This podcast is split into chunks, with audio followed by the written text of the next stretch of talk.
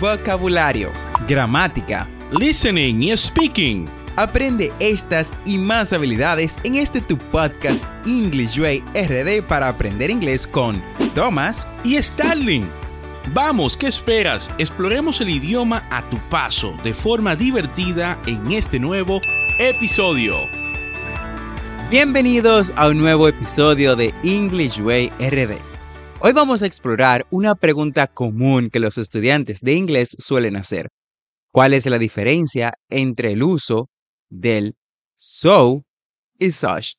Vamos a sumergirnos en este tema para aclarar cualquier confusión que puedas tener. Así que sigue escuchando. Empecemos por so y such. Ambos son modificadores que se utilizan para enfatizar o intensificar una idea, pero se utilizan en diferentes contextos. So se utiliza para enfatizar un adjetivo o un adverbio. Por ejemplo, The movie was so interesting. La película fue tan interesante. The movie was so interesting. Such, por el otro lado, se utiliza para enfatizar un sustantivo. Por ejemplo, It's such a beautiful day. It's such a beautiful day. Es un día tan hermoso. Ahora, para aclarar aún más la diferencia, aquí tienes algunos ejemplos del uso de so. She's so talented. Ella es tan talentosa. She's so talented. The concert was so loud. El concierto fue tan ruidoso. The concert was so loud. He's so kind. Él es tan amable. He's so kind. Ahora, también tenemos algunos ejemplos del uso de such. It was such a long journey. Fue un viaje muy largo. It was such a long journey. She has such a beautiful eyes. Ella tiene unos ojos preciosos. She has such a beautiful eyes. They are such a good friends. They are such a good friends. Ellos son tan buenos amigos. La clave para recordar la diferencia es que so se utiliza con adjetivos o adverbios, mientras que such se utiliza con sustantivos. Recuerda que so a menudo se combina con that para expresar una consecuencia. Un ejemplo de esto sería, The movie was so boring that I fell asleep. La película era tan aburrida que me quedé dormido. The movie was so boring that I fell asleep. Mientras que such se utiliza antes de un sustantivo, a menudo seguido de a o an. Por ejemplo, It's such a pleasure to meet you. Es un placer conocerte. It's such a pleasure to meet you. Vamos a hacer un poco de práctica. ¿Qué les parece? Vamos a completar las siguientes oraciones con so o such. Voy a leer la oración, obviamente. Voy a detenerme cuando eh, se necesite completar esa parte de la oración. Así que escucharán un silencio. The food was delicious that I couldn't stop eating. She's a smart student that she always gets top grades. It's a hot day that I need to stay hydrated. Fantástico, muy bien. Ahora, si ustedes desean volver a escucharlo, no hay ningún problema, así pueden eh, darle respuesta. Si llegaron hasta este punto y no le han dado respuesta, pues pongan pausa para que puedan responder el ejercicio. Vamos a las respuestas. The food was so delicious that I couldn't stop eating. La comida era tan deliciosa que no podía dejar de comer. The food was so delicious that I couldn't stop eating. Número dos. She's such a smart student that she always gets top grades.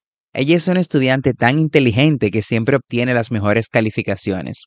She's such a smart student that she always gets top grades.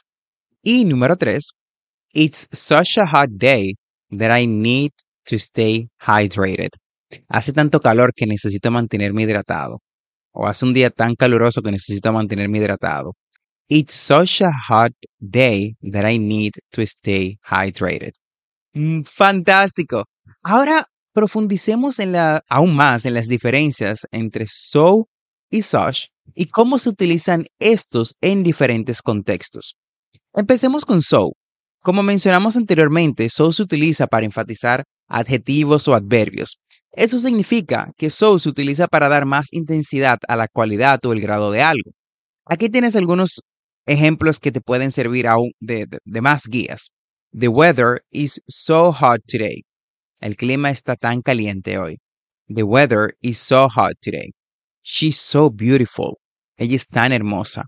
She's so beautiful. He speaks so quickly. Él habla tan rápido. He speaks so quickly. Además de su uso con adjetivos y adverbios, so también se combina con dar para expresar consecuencias. Eso se llama una cláusula de resultado.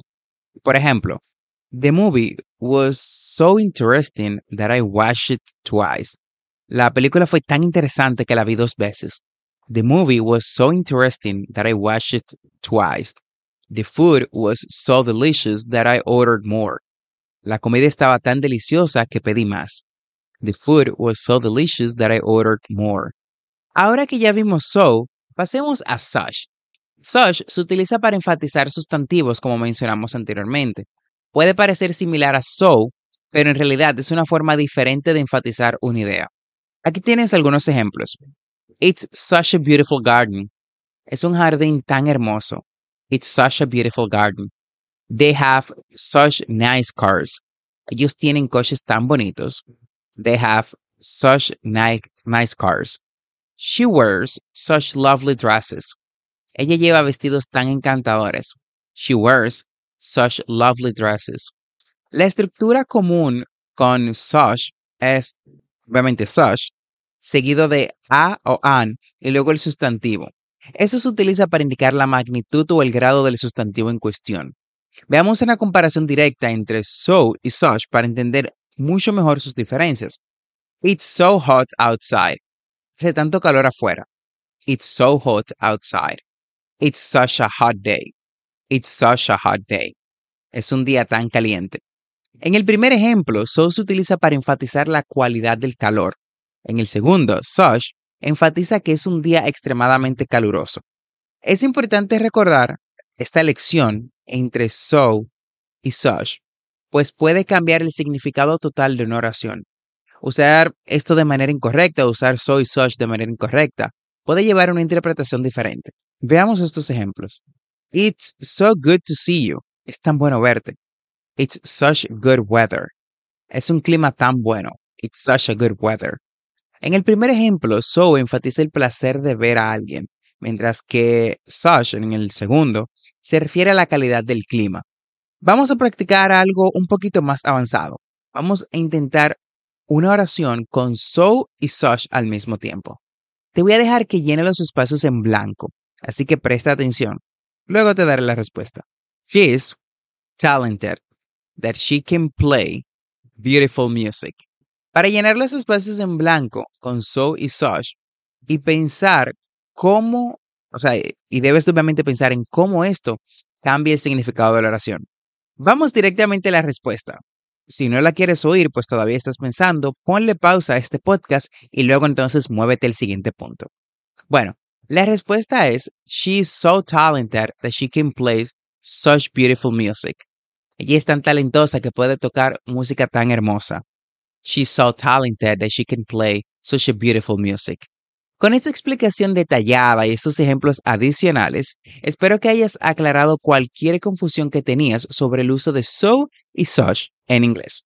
Recuerda que dominar estos matices es una parte importante de aprender un nuevo idioma y necesita mucha práctica. Esto concluye el episodio de hoy de English Way RD. Gracias por unirte a nosotros en este episodio especial. No olvides suscribirte a este podcast para aprender inglés en tu reproductor de podcast favorito como Spotify, Apple Podcasts, Google Podcasts o cualquier otra aplicación de podcast y así vas a obtener actualizaciones semanales de nuestros nuevos episodios. Recuerda visitar las notas del episodio en englishwayrd.com. Ahí encontrarás las conversaciones que trabajamos en cada episodio, las transcripciones y recursos adicionales de nuestro podcast para aprender más inglés. Recuerda que tenemos dos episodios semanales, lunes y miércoles. And last but not least, never forget to practice. Practice is the key to success. La práctica es el maestro.